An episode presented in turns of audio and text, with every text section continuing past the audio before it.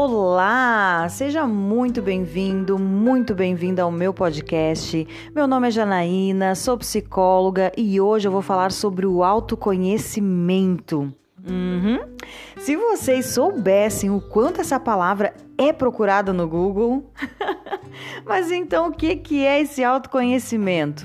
Costumamos então falar que é a investigação de si mesmo envolve o uso de autoconsciência e o desenvolvimento da autoimagem. Geralmente, acreditamos que nos conhecemos de maneira suficiente e que sabemos como fazer as melhores escolhas. Mas será que isso é verdade? Quando chega a hora de tomar uma decisão importante, como é que você se sente? Insegura? Segura? Hum, vou te dizer, hein? A maioria das pessoas irá responder que se sente insegura. Então, o que, a gente precisa fazer?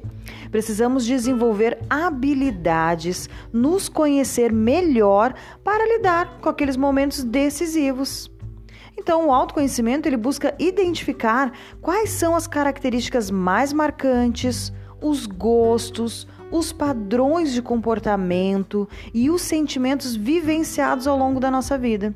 E esse aspecto ele pode colaborar com o desenvolvimento da autoconfiança, que é extremamente necessária para tomar as decisões, para planejar o futuro, definir objetivos e metas de forma mais eficiente. Outra coisa, vocês já pararam para pensar que o autoconhecimento é benéfico em todas as áreas da nossa vida? No lado profissional, nos nossos relacionamentos, né? No lado aí mais pessoal. Então, se conhecer melhor ajuda no controle das emoções, evita problemas com a autoestima, com a ansiedade, com as frustrações aí do nosso dia a dia, com a instabilidade emocional. Conseguimos então fazer escolhas mais efetivas, planejar o nosso futuro a médio e longo prazo. Uhum. Então, o autoconhecimento vai ajudar a entender quais são as habilidades, os seus interesses e as suas fragilidades. Ou seja, permite a descoberta das nossas forças e também das nossas fraquezas. Passamos então a ter mais clareza ali para definir onde chegar e o que é preciso para alcançar. Permite né, um melhor entendimento de quem realmente você é trazendo benefícios para a autoavaliação e melhora na autoestima. Tudo isso aí também nos deixa com uma mente mais aberta para explorar né, novas sensações, novas experiências. Favorece então para a tomada de decisão. Afinal, a pessoa, a pessoa aprende a controlar ali as emoções, certo? Não deixando que elas a dominem. E com isso diminui as ações por impulso, Facilita então o quê? Analisar melhor aí os prós e os contras de uma forma mais racional. É isso aí. Tá, ok, Janaína. Você falou todos os benefícios do autoconhecimento, ou pelo menos a grande parte. Mas como é que eu desenvolvo esse autoconhecimento? Hum, vou te dizer. Não é um processo fácil. Ele é um processo contínuo para toda a vida, porque estamos em constante evolução.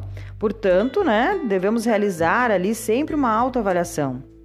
Dito isso, bora lá. Como que a gente vai praticar esse autoconhecimento?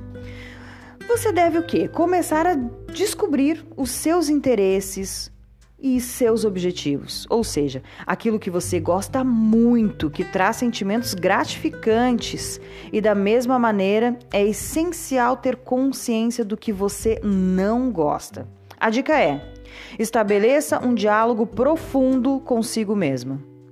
Considere a opinião do outro, mas tome as suas próprias decisões, baseadas no que é melhor para você, pois só você é capaz de saber o que é importante aí, né, para si mesmo. Analise os seus pontos fracos, os seus pontos fortes, pois o autoconhecimento envolve uma análise crítica né, do seu, a seu próprio respeito. E isso é inteligência emocional. Então, não pare de aprender, busque conhecimento, busque aprimoramento, se permita conhecer novas pessoas, novos lugares, ter novas experiências. Não se compare com o outro. Cada pessoa é única, é singular. Aprenda a dizer não, respeite aí as suas vontades, o que melhor é de fato aí para você. Esteja sempre aberto para mudanças de opinião. Lembre-se, o filósofo Manuel já dizia: o sábio pode mudar de opinião, já o ignorante não. Uhum. Então tire um tempo para si, fique aí offline, medite, escute mais a si mesma. Gente, isso é tão importante. Você, com tudo isso, né, vai identificar aí quais são os seus comportamentos, quais são os seus hábitos, o que, que você deve melhorar, o que, que você deve tirar, quais são as formas que você vai lidar com as situações, né? Quando você para, se analisa, se conhece, fica muito mais fácil fazer escolhas. Então, o autoconhecimento é tão importante. Vamos começar a praticar? Então, espero vocês aí nesse, né, nesse novo projeto de se conhecer para esse ano a gente precisa estabelecer isso como meta, ok? então é isso. Essas são algumas dicas, né? Não todas, mas para a gente começar aí a desenvolver o autoconhecimento, colocar isso em prática. E lembre-se, eu já falei isso aqui. É um processo contínuo, é para toda a vida. Então, gente, um grande beijo para vocês. Espero que vocês tenham gostado, né, desse podcast. Aproveito também para convidar vocês a seguirem o meu perfil lá no Instagram, @psiquejanaínasantos. Vai lá, me segue, tem vários outros posts falando sobre outros assuntos, né? Então, um grande beijo e até a próxima.